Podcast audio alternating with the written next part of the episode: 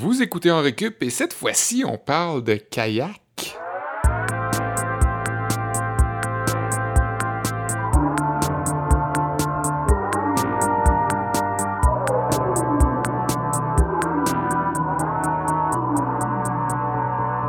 Bonjour et bienvenue à ce nouvel épisode d'En Récup qui, pour la première fois de son histoire, a un sujet au titre palindromique. On va vous parler aujourd'hui de kayak et mon nom, c'est Kevin Breton toujours en compagnie des autres voix que vous êtes habitués d'entendre à cette émission, c'est-à-dire celle de Sébastien Blondeau et Olivier Bradette. Bonjour les gars. Salut Kevin. Salut Kevin. Palindromatique, c'est-tu le bon mot? À connotation palindrome. Ouais. Ouais, c'est ça. Je veux faire référence aux mots qui se lisent euh, de la même manière euh, à l'envers euh, qu'à l'endroit, comme c'est le cas avec Laval, avec Radar, avec Élu par cette crapule, je pense. Hmm. Quoi? Élu par cette crapule, c'est pas un... un... Il me semble qu'on nous apprenait ça. Ah, ouais. À l'école. Oui, oui, élu par cette crapule, je viens de faire le test. Là. Tu peux le lire. C'est euh, une phrase palindrome. C'est une phrase euh, palindrome, euh, tout comme euh, kayak. Moi, j'aurais aimé ça qu'on élargisse notre sujet aujourd'hui pour parler de canoë-kayak, parce que ça va plus correspondre avec mes expériences. J'ai jamais fait de kayak de ma vie. Ouais. Euh, en fait, j'ai appris cette semaine la différence entre un canot et un kayak, je dois l'avouer malheureusement. Même que euh, au départ, je me suis dit, ah oui, je vais parler de la fameuse scène dans le film Netflix euh, Bird Box où la mère elle a les yeux bandés, puis là, elle descend des rapides dans un kayak. puis là, j'ai réalisé que finalement, c'était pas, elle est pas dans un kayak, elle est dans un canoë. Fait que, euh, ouais, faut pas mettre toutes les embarcations dans le même bateau. J'ai décidé ça aujourd'hui. Ouais, bien dit.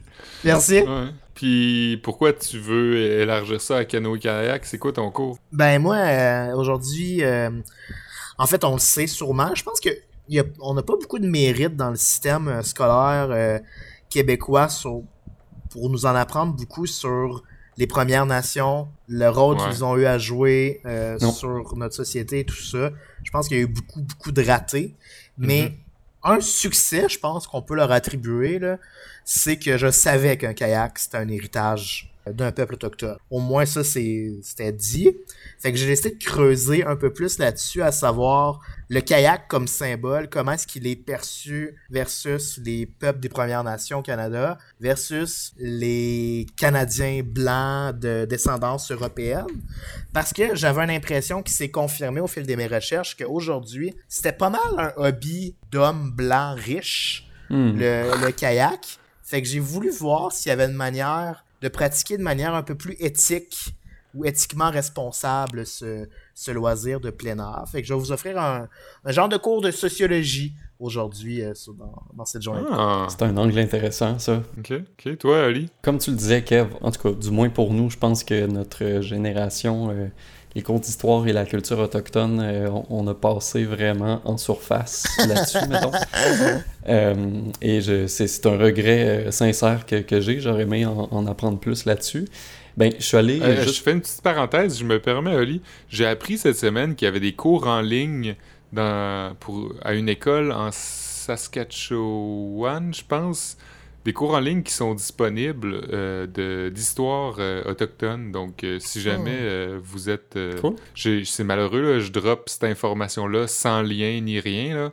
Mais euh, peut-être qu'au moment où de la diffusion, peut-être que mes recherches auront euh, porté fruit et on pourra le partager. Là. Ouais, le- Tu nous mettras ça en lien sur la page, ce serait le fun. Ouais, mais tant- tandis que j'y pense, là, mais euh, vas-y, poursuis, excuse-moi. Oui, oui.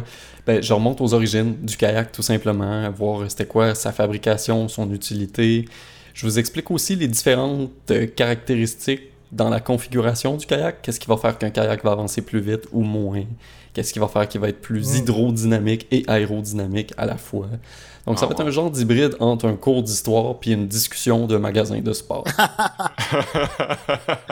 Une discussion au mec. ouais, je vais parler du mec dans mon cours, moi. Ah ouais? Puis toi, Seb, Ben, moi, j'ai découvert au fil de mes recherches que le kayak est aussi utilisé euh, dans le service militaire, puis qui avait été utilisé aussi au courant de la Seconde Guerre mondiale. Des soldats qui sont euh, spécialisés en nage, qui vont euh, se promener en kayak, étant donné que c'est super euh, silencieux comme mode de déplacement. Oui, c'est furtif. Puis qu'ils ont, ils ont créé un kayak rétractable, donc il est facile à transporter. D'autant plus qu'un kayak en général c'est assez léger. Mhm. Ben, celui-ci, il est rétractable et tu peux te déplacer avec assez euh, facilement. Il rentre dans un sac à dos.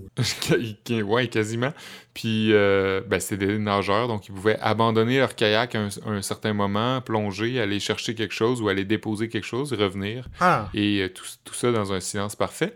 Mais je vous parlerai pas de ça parce que euh, ben, j'ai déjà fini. Il y avait pas plus d'informations euh, que j'ai trouvé que ça. Fait que je vais vous faire un cours de musique à la place. Un cours de Ah musique. ouais, C'est pas ok. plus. Ok. Ouais. Ok, ok. Ça promet. Mais toi, Seb, t'es-tu déjà embarqué là-dessus? Oui, oui, oui. Notamment, euh, ben, le plus récemment, c'était à Simaventure, à Bonaventure en Gaspésie. Ouais. Descendre la, la rivière euh, Bonaventure en kayak, euh, c'est magnifique. Et euh, sinon, j'en ai déjà fait aussi au bord de la mer, ce qui est un peu plus périlleux à mon sens, euh, parce que j'ai j'ai l'impression qu'aussitôt que tu tournes du mauvais angle, te- t'es frappé par une vague, puis tu peux euh, tomber, ce qui, Ouais. ce qui m'est arrivé en fait. là. Puis là, l'eau rentre dans le kayak, puis là, faut que tu, tu le pousses à bout de bras pour euh, sortir de l'eau. C'est un chiard, en tout cas. T'as vécu tout ça, toi, Seb? Ben oui, là. T'es donc bien plus aventurier que je l'imaginais. Ben oui, c'est sûr. Ah ouais, regarde-moi euh, regarde-moi à shape. Ouais, t'as pas l'air de Christophe Colomb non plus. Ouais, mais Christophe Colomb, il est surestimé. C'est qui le meilleur kayakiste de nous trois? Je pense que ce serait Oli, moi. Ouais, c'est sûr que c'est Oli, ouais. Ben, c'est plate parce que j'ai grandi dans une ville qui est quand même bordée d'une large rivière, puis qui est proche d'un d'un gigantesque lac, tu sais, au Québec. Puis malgré ça, j'ai fait du kayak juste deux fois dans ma vie. Ouais, mais je Euh. t'imagine, là, d'ici 5-6 ans, là, tu vas voir une Subaru puis un rack à kayak sur le top. Hostie. Ouais, c'est ça. Je vais rentrer dans la catégorie du riche homme blanc qui fait du kayak, peut-être. Ouais. Euh, non, j'ai trois fois, trois fois du kayak. Puis euh, l'année passée, pendant nos vacances, euh, Esther, euh, ma copine, puis moi, on est allé euh, passer une petite semaine dans Charlevoix, puis on est allé faire des randonnées euh, pédestres dans les parcs nationaux. Euh, notamment, on a parcouru le parc euh, des Grands Jardins. C'était vraiment joli. Si vous passez dans le coin, ça vaut vraiment la peine. On a fait du kayak dans les Hautes-Gorges et euh, on a fait de la marche dans les Grands Jardins. Puis c'était vraiment cool parce que c'était le début du mois de juin, mais il y avait encore de la neige par terre, puis il n'y avait aucune feuille dans les arbres parce que très haut en altitude, donc encore, encore assez froid. Encore Puis, le printemps. Euh, il y avait un petit rapide qu'on descendait à un moment donné, et là, comme toi, Seb, euh, sur le bord de la mer, je me suis tout mouillé en descendant ce rapide-là. Et pour remonter jusqu'au chalet de service euh, de la CEPAC, on n'a Mhm. pas eu le choix que de faire un portage, puis de transporter le kayak à bras à travers les ronces, les branches, les souches. Il y avait comme pas de sentier de portage aménagé. Ça nous a pris comme une heure et quart à faire notre portage, puis se remettre en route, au point où on est arrivé comme presque après la fermeture du chalet, puis la madame qui nous avait loué le kayak était inquiète. Elle était pour envoyer la GRC, là. On a, on a vraiment eu de la misère. Si, vous allez euh, au parc euh, des Grands Jardins, faites attention au portage euh, en kayak. Mais c'est bien le fun. Ok, ça donne le goût. Moi, en tant que personne handicapée, je suis pas comme hyper amateur de ça, un, un kayak ou quelconque embarcation, mais le compromis que je serais prêt à faire, c'est si on est comme dans un univers style Waterworld avec Kevin Costner et où on ne vit qu'uniquement dans un monde aquatique. Là, je serais d'accord avec ça. Comme ça, les personnes paraplégiques ou les personnes en fauteuil roulant n'auraient aucun désavantage parce qu'on serait juste toujours dans un kayak Toujours immobile dans une embarcation, comme c'est ton cas en tout temps. en fauteuil roulant. Fait qu'on aurait comme un avantage où le haut du corps est priorisé au bas du corps. Mais tu sais, il y a aussi une question de bassin Ouais. dans tout ça. là. Fait que euh, je suis assez ambivalent, je dirais, par rapport au, au- au kayak. C'est loin d'être mon... euh, Ben, le fait est que en kayak, j'ai l'impression que ça prend des longues jambes pour Ouais. être stable, comme parce que t'es comme c'est ce n'est que ça là. T'es- Ouais. Fait que peut-être que tu serais mieux dans un canoë. Je pense que oui. Mais euh, vous allez voir dans mon cours euh, qui suit dans euh, quelques secondes, j'effleure un peu tout ça, tu sais, comment en fonction de ta grandeur, ton kayak devrait être ajusté. On va découvrir ça euh, dans mon cours sur les origines du kayak. Ok. Tu viens de mettre la table plongeon. Ben, on est pas mal chanceux d'avoir autant de cours d'eau, de lacs, de rivières, de baies, même un fleuve Ben puis oui. un fjord sur lesquels on peut mettre à l'eau une embarcation au Québec. Faut dire que notre hydrographie est pas mal riche, puis nombreux sont les adeptes euh, de plein air qui en profitent, surtout s'ils Mhm. sont blancs et riches. Mhm. On le verra tantôt. Ouais. Euh, les kayaks, ben, ils sont facilement reconnaissables sur les cours d'eau. Vous en avez sans doute déjà vu. Et ils arborent souvent des couleurs vives qui contrastent avec l'eau puis le ciel bleu. Ils sont de forme plus ou moins allongée. Ils semblent aussi, comme tu le disais, Seb, glisser tout doucement sur la surface, comme, des, comme les petits insectes patineurs qu'on voit sur euh, les étangs puis Ah. dans nos piscines. Saviez-vous ce que ça veut dire, euh, kayak? On a tout fait des recherches là-dessus, mais est-ce que vous savez Mm. Ce que le, le mot kayak veut Non, dire? je sais pas. OK. Eh bien, ça vient du groenlandais et ça aurait aussi une origine de l'inuktitut, euh, parlé par les peuples inuits du nord du Canada. Et ces deux langues, euh, le groenlandais et l'inuktitut, qui auraient beaucoup de similarités. Et kayak signifierait bateau du chasseur. Ça vous donne déjà une bonne Mhm. idée de la fonction première et des origines du kayak. Ouais. Et ce sont effectivement les peuples autochtones du Grand Nord canadien, de l'Alaska et du Groenland qui les ont fabriqués et les ont utilisés en premier. Apparemment que ça ferait plus de 4000 ans que ce type d'embarcation-là existe. Hey, le gars doit être riche aujourd'hui, lui qui l'a Ouais, inventé. Le, le gars qui a lancé ça, là, Je pense qu'il avait pas breveté. flairer la bonne affaire. Puis le plus vieux kayak qui aurait traversé les âges, là, depuis sa fabrication jusqu'à aujourd'hui, daterait de 1577. Il est exposé au Musée national d'ethnologie de Munich, en Allemagne. Et là, il y a Columbus le chat qui euh, approuve. Salut! ben, je sais pas, il est énervé. Dans le Grand Nord, euh, c'est sûr qu'à l'époque où ça a commencé à être fabriqué, euh, il y a 4000 ans, la fibre de verre, c'était assez rare d'en trouver, faut dire. C'est pas que les premiers fabricants en ont pas cherché la fibre de verre, mais bon, qu'est-ce que vous voulez? Ils ont pas eu le choix de se rabattre sur autre chose. Alors les kayaks étaient fabriqués avec des peaux de phoque étirées qui étaient cousues entre elles par euh, un peu comme une courte pointe finalement, et c'était tendu sur une structure de bois ou des os de baleine qui constituaient en fait l'armature ou comme le, le squelette de l'embarcation. Euh, les os de baleine étaient utilisés et c'était une bonne alternative quand les peuples vivaient dans des régions où il n'y avait pas d'arbres. Souvent dans la toundra, dans la taïga, il y a des arbres très chétifs, très petits, qui sont pas nécessairement utilisables pour du bois euh, de construction. Voire même, des fois, il n'y a pas du tout de euh, végétation à tronc. Euh, c'est plus des mousses et des lichens. Donc, euh, dans ce moment, à ce moment-là, on prenait des os de baleine. Donc, malgré son allure simple, le kayak est assez complexe et son design est une question d'équilibre entre plusieurs paramètres, comme la stabilité de la direction par rapport à sa manœuvrabilité Mhm. ou encore la stabilité sur l'eau par rapport à sa vitesse. C'est juste quelques exemples de paramètres, mais règle générale, on peut dire que plus un kayak est long, plus il va être rapide, et plus il est court, plus il va être maniable. Fait que Kev, tu pourrais quand même être dans un kayak plus court, tu aurais plus de manœuvrabilité par rapport à moi, par exemple, qui serait dans un kayak plus long. On fera une course pour ma vous démontrer tout ça éventuellement. Mais la répartition du poids du kayakiste et de son équipement, ça doit aussi être considéré pour que le kayak flotte pas trop haut, auquel cas il est moins stable et il offre plus de résistance au vent, ni trop bas, parce que dans ce temps-là, ben, il risque plus de prendre l'eau et il roule plus facilement sur lui-même. C'est ce qu'on appelle le roulis. Et si le kayak est trop massif pour rien, même s'il flotte sur l'eau, ben il offre forcément plus de résistance au fluide, ce qui demande plus d'efforts aux kayakistes pour se déplacer. Ces principes-là sont tous liés, euh, liés à la notion de déplacement. Et là, je parle pas du déplacement genre de pagayer pour avancer, je parle du déplacement de l'eau sous la surface du kayak. Et ça, ce phénomène physique-là, c'est décrit sur une page Wikipédia comme la mesure de la masse de liquide déplacée par la partie immergée d'un navire. Ça a du sens, tout ça. Donc, il y a beaucoup de facteurs à considérer, vous le voyez bien. La forme du kayak, la surface de contact de l'embarcation avec l'eau, la position relative du kayakiste par rapport à l'avant et à l'arrière du kayak aussi. Il y a certains modèles euh, sur lesquels on est un petit peu plus vers l'avant, d'autres vers l'arrière. Tout ça va influencer le comportement de votre petit bateau sur l'eau. Pour avoir les détails là-dessus, par contre, euh, vu que c'est assez technique, je vais plutôt vous envoyer voir Mélanie dans le rayon des sports nautiques. C'est notre meilleure sur le plancher. L'avan- L'avantage, euh, lorsque les kayaks étaient fabriqués à la main pour la chasse aux phoques, euh, par exemple, c'est que chaque kayakiste pouvait adapter son embarcation à sa physionomie.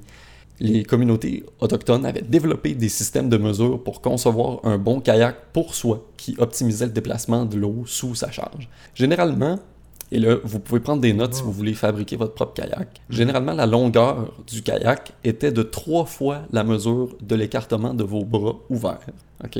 La largeur du kayak équivalait à la largeur de vos hanches plus deux largeurs de poing. Le point, genre des points euh, fermés? Le, le point de la main, là, ouais. point de la main. Et la profondeur du kayak équivalait à un point plus un point avec le pouce tendu. Ok, c'est pas bien gros, Voilà. Et à partir de ces mesures-là, vous étiez capable de faire votre propre kayak. Alors là, j'ai évidemment fait le calcul avec mes propres mensurations hier soir. Ouais, ce sera pas Et gros. voici donc le format de mon kayak idéal. Ah. Et là, s'il y a des fabricants euh, qui sont à l'écoute et que vous avez envie de m'en fabriquer un gracieusement, ça serait vraiment gentil. Euh, Vous pouvez nous écrire à enrecup à commercialgmail.com. Et je mets aussi euh, au défi nos auditeurs de calculer ma taille.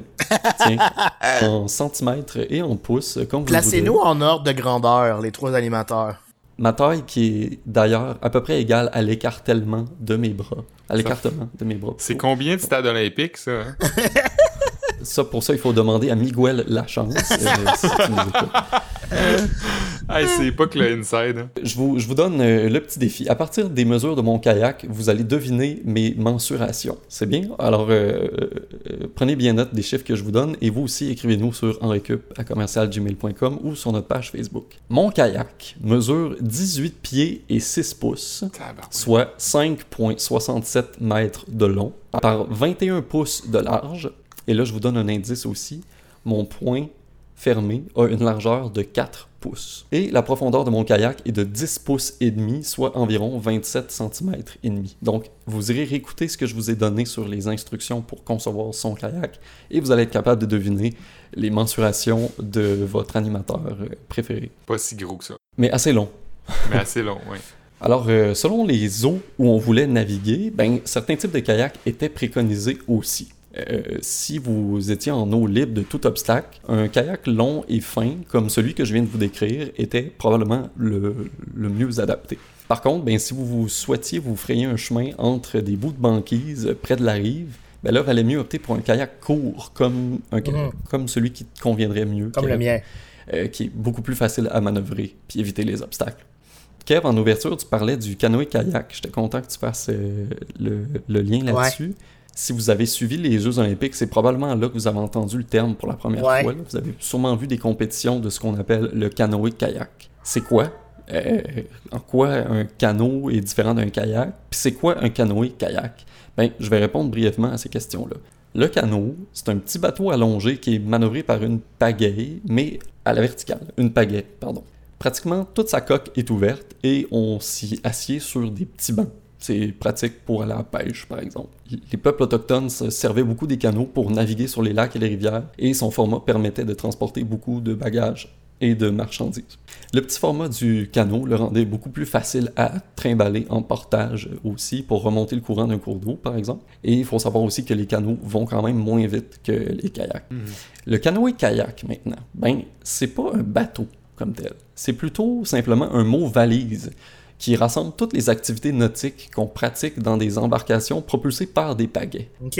Et ça, je, je savais pas. Euh, C'est c'est pas un type de bateau, c'est vraiment juste la catégorie des embarcations. Une activité, genre. Donc, si quelqu'un vous dit j'ai pratiqué le canoë-kayak en fin de semaine, son usage sera correct. Vous saurez que cette personne-là a pagayé sur l'eau, mais vous devrez lui demander de préciser si vous voulez savoir sur quelle embar- embarcation elle se trouvait exactement. Et là, suite à cette question-là, si cette personne vous répond ben j'étais sur un canoë-kayak, vous pourrez alors l'inviter à écouter l'épisode 78 dans Récup. Oh.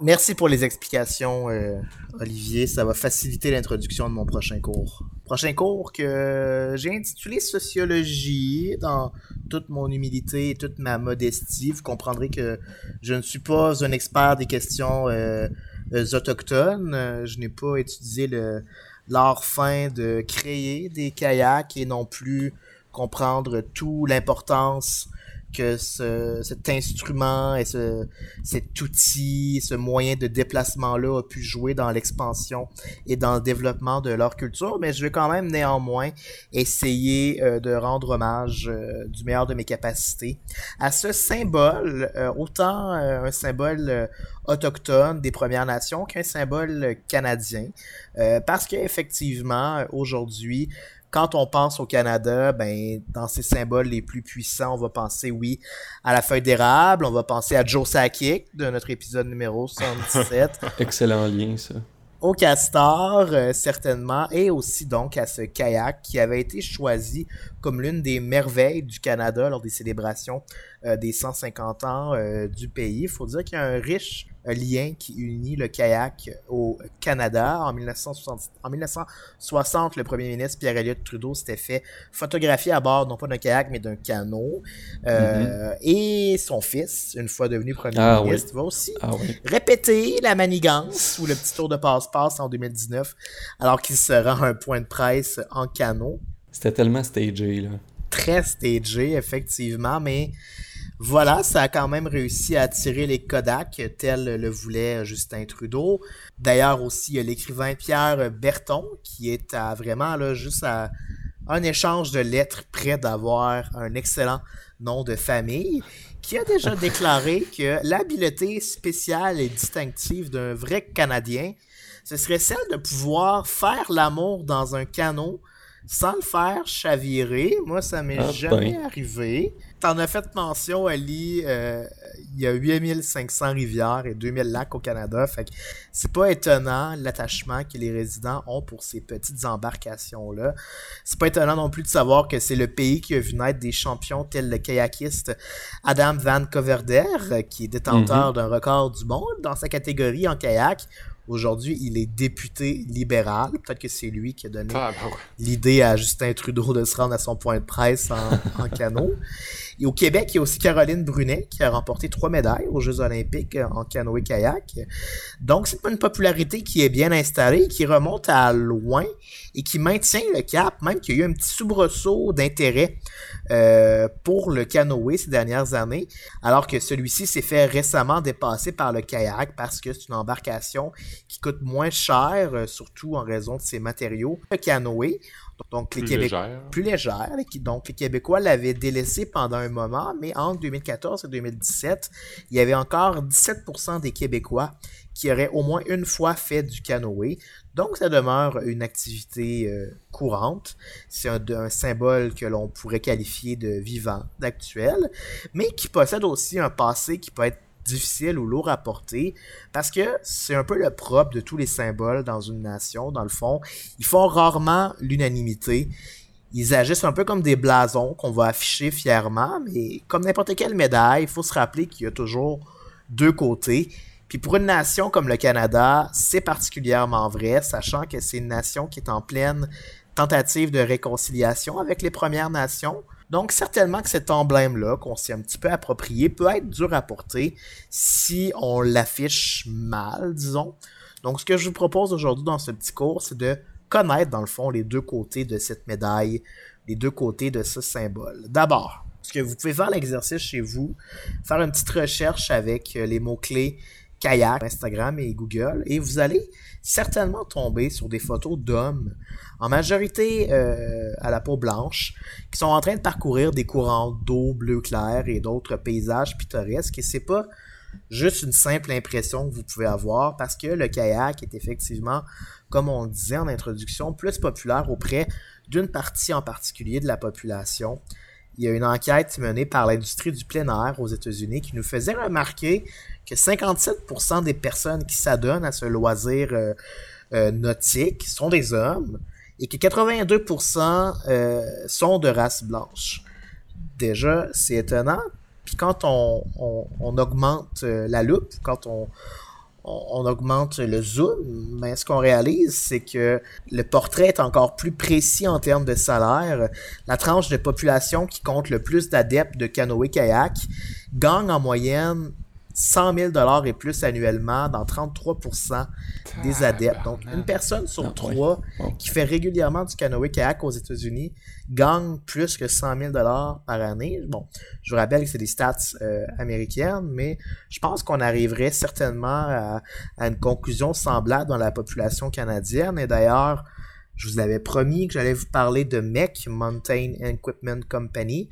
C'est un petit peu, c'est une compagnie canadienne, si je me rappelle bien, là, qui est euh, Ouais, je pense. pense basée que oui. en Colombie-Britannique. Son homme, d'a- le, le CEO, là, le- donc euh, l'homme d'affaires David Labis- Labister, qui était à la tête de cette compagnie, l'a lui-même avoué d'emblée pendant trop longtemps. Le matériel promotionnel qui se servait pour vendre ses produits était axé vers un public quasiment uniquement blanc. Puis en tournant le dos aux autres publics de même, c'est une manière d'invisibiliser les Autochtones de la sorte, mais on s'arrange pas pour changer la donne, évidemment, comme on peut le comprendre. Ce qui nous fait réaliser que depuis que les colons ont em- emprunté les embarcations pour les premières fois, parce que les gros bateaux européens avec lesquels ils sont arrivés en Amérique leur permettaient pas de naviguer à travers les, les cours d'eau euh, sinueux et trop peu larges, ben depuis ce temps-là, ils ont jamais abandonné, ils ont jamais délaissé, puis on peut voir ça comme une bonne chose, évidemment, parce que c'est un symbole canadien dans le sens que ça a permis de connecter des communautés, connecter des groupes, ça a permis l'expansion et l'exploration du Canada par les nouveaux arrivants. Mais le devoir, bon, comme je le disais en introduction, oui, le devoir, de mémoire a quand même été plutôt préservé dans le sens que les trois, on le savait que le kayak, c'était euh, une technologie euh, autochtone qui nous a été emmenée par les Premières Nations puis qu'on s'est réapproprié par la suite, mais on réfléchit trop peu à l'aspect colonialiste de la chose parce que il y a quand même quelque chose de frappant avec du recul à comprendre que si le Canada a été colonisé de la sorte, parfois en chassant des, des peuples des Premières Nations, des territoires qu'ils occupaient, ben c'est un peu grâce au kayak au canoë-kayak. Si ça n'avait pas été de cette invention-là, l'expansion des Canadiens européens, de descendance européenne aurait été beaucoup moins rapide, beaucoup moins euh, efficace. Puis c'est pas quelque chose à laquelle j'avais été initié du tout dans mes cours d'histoire. Donc, il y a un danger là, d'effacer ce passage-là des différents livres lorsqu'on parle de la création du pays puis que le rôle que le kayak a eu à jouer dans celle-ci. Donc, oui, c'est un symbole de connexion à la nature, de rapprochement entre les groupes, mais il y a quand même une portion qui symbolise aussi l'oppression parce que ça a été utilisé pour tasser les occupants d'un cer- d'un certain territoire à certains égards. Donc, il y a un danger de romantiser le canoë-kayak pour se déculpabiliser des horreurs que le pays a fait subir à des Premières Nations, d'utiliser genre juste une partie euh, de la culture autochtone, parce que c'est une partie qui nous plaît, qui nous permet de s'adonner à des loisirs, Ouais. euh, à des hobbies, puis de juste comme pas porter attention du tout au reste de leur héritage qui nous paraît moins pertinent. Donc il y a un danger de, de se déculpabiliser de la sorte. Puis il y a aussi un danger que le Ouais. cliché stigmatisant sur la culture autochtone, sur leur mode de vie, leur apparence. Euh, le coach de l'équipe canadienne masculine de canoë-kayak, il, était no- il a été nommé à ce poste-là il y a quelques années. C'est un Allemand. Puis on lui a vite fait comprendre que sa perception de la culture des Premières Nations était peut-être un petit peu erronée, caricaturale, parce que il y a, c'est cet Ouais. homme-là euh, entretenait une étrange fascination pour le peuple sauvage, là, je le mets entre gros guillemets, vous comprendrez, parce qu'il aimait ça se déguiser en, en Ouais. costume traditionnel avec une Non. peinture. Ouais. Ouais. Fait qu'il se mettait de la Voyons. peinture de guerre au visage, des plumes, puis il se faisait photographier en, en canot. Euh, il a heureusement travaillé très, très fort pour enlever ces photos-là de Google. Il y a certaines personnes qui ont retrouvé ces images-là parce qu'on on imagine qu'on lui a fait comprendre à un moment donné que c'était pas une excellente idée, très très euh, respectueuse de, de ces kayaks avec lesquels il gagne aujourd'hui sa vie, tu sais. Fait heureusement, il a, Ouais. il a rectifié le tir Mm. quand même, mais ça nous emmène quand même à se dire qu'on peut se poser quelques questions euh, si on veut que le canoë-kayak ou le kayak soit un symbole vraiment euh, inclusif, respectueux, vivant et, et fort. Par exemple, ben, parmi les questions qu'on peut se poser, c'est quand on part en expédition, tu peux te demander ben, le territoire que j'occupe en ce moment, est-ce que il est occupé par des Premières Nations? Est-ce qu'il a déjà été occupé par des Premières Nations?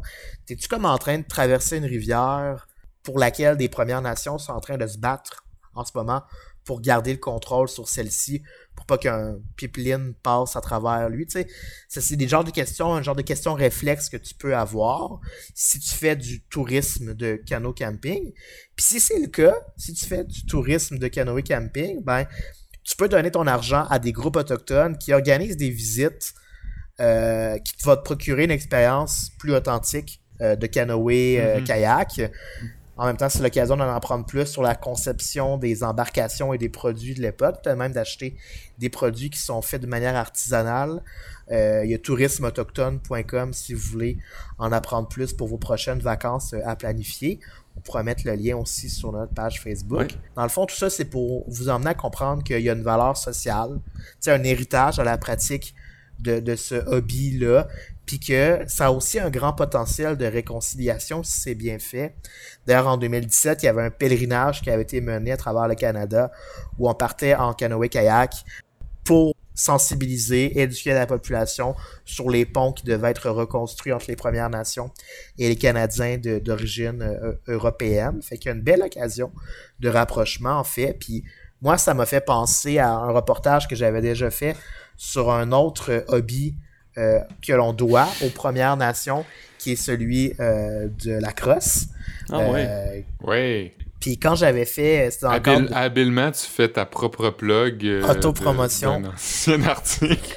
En fait, c'était pour la route des vins, émission à Radio-Canada qui n'existe plus.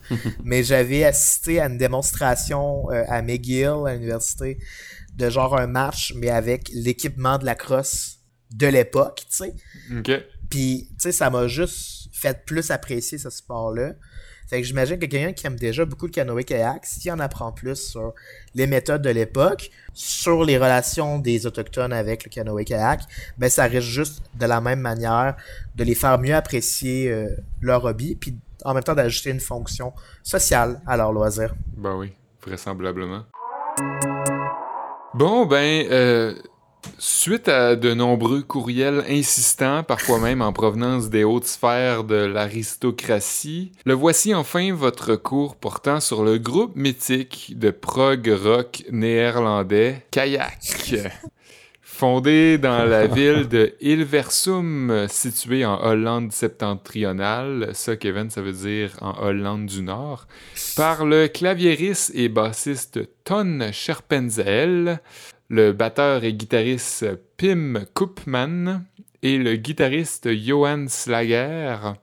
Et je spécifie, euh, ben malheureusement, j'ai pas pris le temps de fouiller pour savoir comment chaque nom se prononce correctement en néerlandais, fait que je vais prendre le chemin le plus court, le chemin de la facilité, pour tous les noms qui vont sortir du chapeau. Euh, par la suite, ils vont recruter le chanteur et percussionniste Max Werner ou Max Werner euh, qu'ils rencontrent à l'école de musique. Donc, de son propre aveu, le groupe sort prématurément son premier album en 1973, See See the Sun. Scherpenzeel et Koopman euh, disent qu'à l'âge de 20 ans, sans véritable expérience de scène, c'était beaucoup trop tôt pour eux de sortir un album. Malgré tout, l'accueil critique et populaire est suffisant pour qu'aussitôt euh, ils soient ramenés en studio et qu'ils sortent l'année suivante l'album Kayak 2. Et là, euh, je sais pas si c'est parce que les us et coutumes de l'époque, ou si c'est la maison de disques, ou si c'est le groupe lui-même qui était particulièrement prolifique, mais bien qu'il y ait eu euh, de nombreux changements au sein de la formation et une longue pause entre 81 et 99, Kayak a quand même enchaîné les albums comme ça sans se faire attendre, presque à chaque année ou à tous les deux ans, il sortait un nouvel album. Donc euh, Ah en tout, ça fait 17 albums officiels, là, sans compter les Ouais. albums live et les singles dont leur plus récent qui s'appelle Seventeen on comprend parce que c'est leur 17e album, sorti en 2018, influencé par des groupes de sa génération comme Genesis, euh, King Crimson ou Gentle Giant. Kayak s'inscrit dans le style rock progressif avec tous les attributs possiblement euh, attribuables. Euh, longue chevelure et barbe médiévale, prestations plutôt théâtrales, formation très populeuse. En tout, ça va être 25 personnes qui vont avoir fait partie de Kayak au cours de son existence. Et aujourd'hui, seul Ton Scherpenzel demeure un membre fondateur toujours actif, toujours là euh, au sein de la formation. Euh, au début, ben, Kayak comptait cinq membres. Aujourd'hui, il en compte toujours cinq, mais à certains moments entre les deux, entre 1972, euh, et aujourd'hui. Il y a des gens qui quittaient et revenaient des années plus tard, d'autres étaient embauchés entre-temps, et le groupe, à un moment donné, s'est ramassé à être neuf membres actifs en même temps. Ça fait du monde sur stage. C'était pas des grosses payes ça fait pas des grosses payes à fin, euh, à fin de la soirée. Au fil des remplacements, au fil des albums et des décennies, le rock de Kayak va s'imprégner de genres différents tout en conservant quand même une certaine cohérence, que ce soit de la pop avec l'album The Last Encore ou Phantom of the Night, ou du rock opéra avec Night Vision, ou du rock classique avec euh, Merlin, ou Merlin, leur essence euh, rock prog euh, s'évapore pas tout pour autant. Dans le fond, ils vont quand même garder un rock progressif, mais teinté de d'autres genres.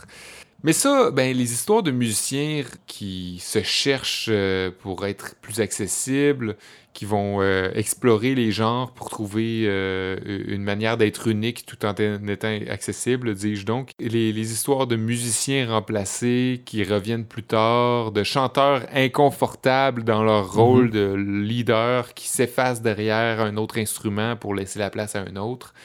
Ça, c'est quand même assez classique. Presque autant classique que euh, la longue pause de, de 17 ans qu'ils ont pris, qui débouche sur un désir nostalgique de refaire des albums et de repartir en tournée ensemble, suite à des retrouvailles à l'occasion d'un show de télé qui va s'appeler, mettons, Les Amis d'Amsterdam en concert.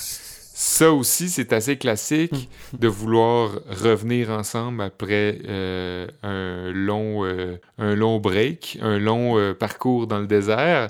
Puis, ben, aujourd'hui, ben, ils roulent encore les tabarnouches. Ils ont encore sorti un album en mars dernier, un album live, au début du confinement. Euh, l'album de leur tournée 2019, qui est disponible sur Bandcamp si vous êtes euh, curieux. Sinon, euh, tous leurs albums sont disponibles sur YouTube si vous voulez une écoute gratuite avant d'acheter. Et ils ont annoncé qu'il allait avoir un album pour la fin de l'année, en 2020. ce qui est quand même assez surprenant, ah même si c'est pas rare des groupes qui durent et qui veulent durer, en fait. Là. Mais eux, ils sont là depuis 72 et ils, vont, ils ont changé maintes fois de membres. je dis qu'ils ont eu une longue pause de 17 ans, mais il y a eu des pauses aussi entre les albums. Et malgré tout, ils enchaînent les albums, ils enchaînent les tournées et ils durent encore. Et pour moi, ça a été une belle découverte, même si on pourrait très bien leur reprocher de sonner comme d'autres bands ou d'autres artistes parce que euh, forcément, ben, ils ont été inspirés par euh, des artistes marquants de leur génération. Il reste que si j'ai une envie de prog rock à l'avenir, je sais où je pourrais trouver tous les ingrédients pour me sustenter. Donc, oui, je recommande Kayak. Et si vous vous demandez pourquoi il s'appelle Kayak maintenant, Oli, je suis sûr que ça te brûlait Moi, les lèvres. c'était la question que j'étais pour te demander, Seb. Là, tu as répondu à ma question. Est-ce que tu connaissais le Ben avant de faire tes recherches? Non. Fait que non, tu l'as puis aussi, je voulais savoir, je voulais que tu me dises, mhm. est-ce qu'ils font, est font référence avec leur nom à mm. l'embarcation ou... Non. Non? Non. À aucun moment, c'est expliqué, mais c'est quand même assez clair. Euh, que c'est pour des raisons esthétiques. Clairement, ils capotaient sur le palindrome qui est kayak. Ah. Oui, puis leur, logo est symétrique aussi. Bon, ben, je vois que, l'idée d'aller faire des recherches.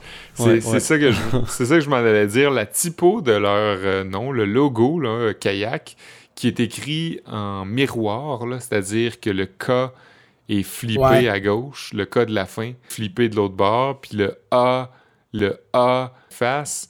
c'est quand même assez. Euh, on, voit leur intérêt pour le, le, petit mot court palindrome. Seulement ça. Il n'y a pas une signification pour euh, l'Amérique du Nord euh, autochtone. Mais est-ce que là, la grande question, c'est est-ce qu'on va pouvoir en faire jouer dans notre version qu'on diffuse à CISM, Canadian et CFRT? Ça va être accepté? Peut-être. Peut-être. C'est le genre de c'est le genre de CD que je serais pas surpris de voir dans la bibliothèque à Mathieu. Tu sais, c'est néerlandais, prog rock des années 80. Peut-être que Mathieu, en nous écoutant, il hoche la tête depuis le début. C'est bon? C'est bon? Ah ouais, j'ai pris une bière avec eux, m'emmener à Berlin. Ouais. Sûrement. ah ouais, sûrement. Maudit On s'en ennuie de ce gars-là. Mais vous savez qu'il y a un band qui s'appelle Cano aussi, hein? T'es originaire de Sudbury en Ontario. On m'apprend ça à l'instant.